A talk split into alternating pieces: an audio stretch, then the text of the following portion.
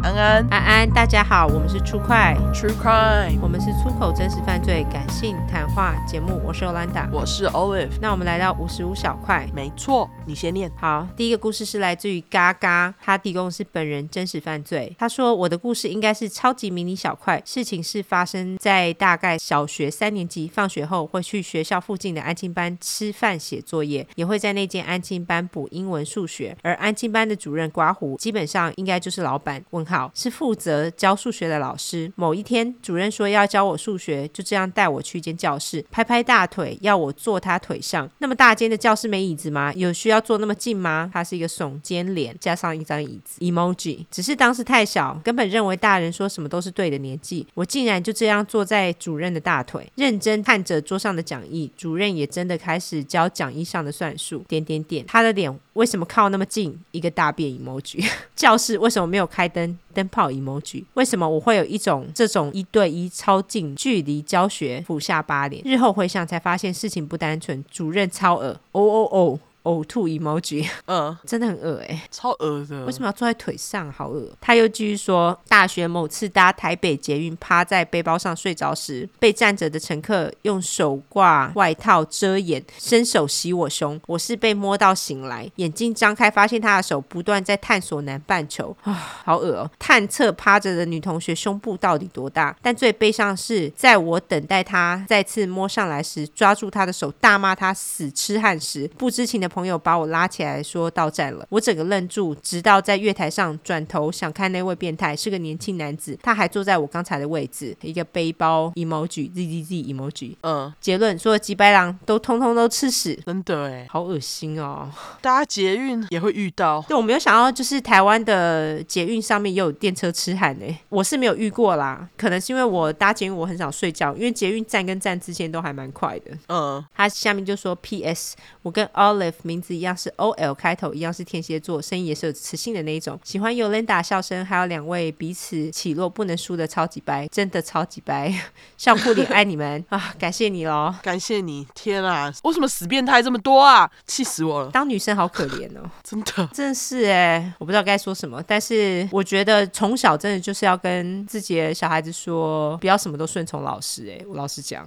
虽然说现在小孩已经够难教了啦，但当老师也很辛苦。但是对我觉得关于这一点，我觉得亚洲人还是比较倾向于去服从权威。对，但是我觉得，如果说遇到奇怪的老师，这样说好了，教自己的小孩子遇到奇怪的老师，一定要跟父母讲。对，例如说有肢体上的接触的话，我是不知道这位嘎嘎他有没有跟妈妈讲这件事情。嗯，那再麻烦你来跟我们说好了，好吧？对，不知道这件事情到底之后有没有下落，就是你后来有没有脱离这个主任啊之类的。对，没错。所有几百狼都去吃屎。好，下一个换我念。好，第二个是来自于布鲁范西，他是他人真实犯罪。先五星吹捧一下你们的节目，正义魔人给我退散。听真实犯罪节目不搭配脏话，怎么能继续听下去啊？一零四，大家知道这是什么吼？对、就是干的注音是完全年纪铺 路， o k 没关真的系，年纪铺我路。懂，我懂。对，听了第二十小块后，突然想到我大三还大二时的宿舍室友，忍不住就想来投稿一下。OK，事情是这样的，以下简称性骚扰者为豆豆刮胡，他的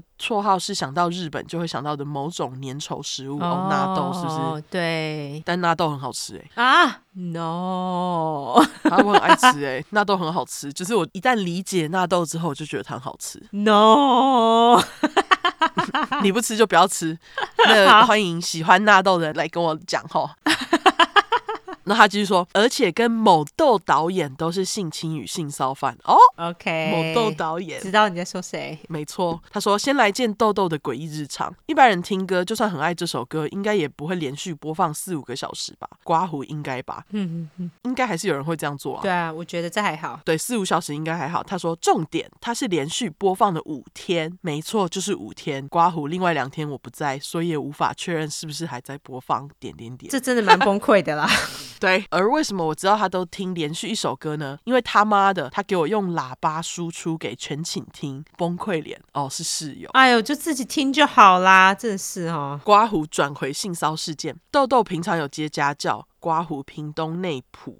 他还说是哪里，好，地点还标注了。对，感谢你哈、屏东内埔教学对象是一对兄妹，刮胡年纪介于国小到国中，他就找了同寝的另一名室友刮胡，简称 A 男，一同教学。学生的家长刮胡，学生与爷奶同住，不会去干扰教学时间，信任教师。一开始都还蛮正常的，他们是在同一个房间内，分开两桌，分别对兄妹教学。刮胡豆豆对妹妹，A 男对哥哥。但渐渐的，A 男开始觉得疑惑，怎么豆豆在家教的时候开始会找借口要到另一个房间内进行教学？某次在好奇心的驱使下，A 男决定观察豆豆到底在干嘛。于是他在教学时间内找了一个理由离开了哥哥的房间，偷偷的去到了豆豆的教学房查看。不看还好，一看惊为天人。挂号问号，只见豆豆教学时，他是把妹妹给放在大腿上，刮胡大腿上教学。上引号，哦，对不起，上引号，大腿上下引号教学。嗯， A 男看到此画面后就受惊了，马上赶回哥哥房间，不敢再看下去。哈，这事件后，A 男不知怎么回事，也没把这事情告诉家长。后来 A 男就辞职了。过不久，豆豆也找了个理由，就不再去家教。后续发展就不太清楚了，哎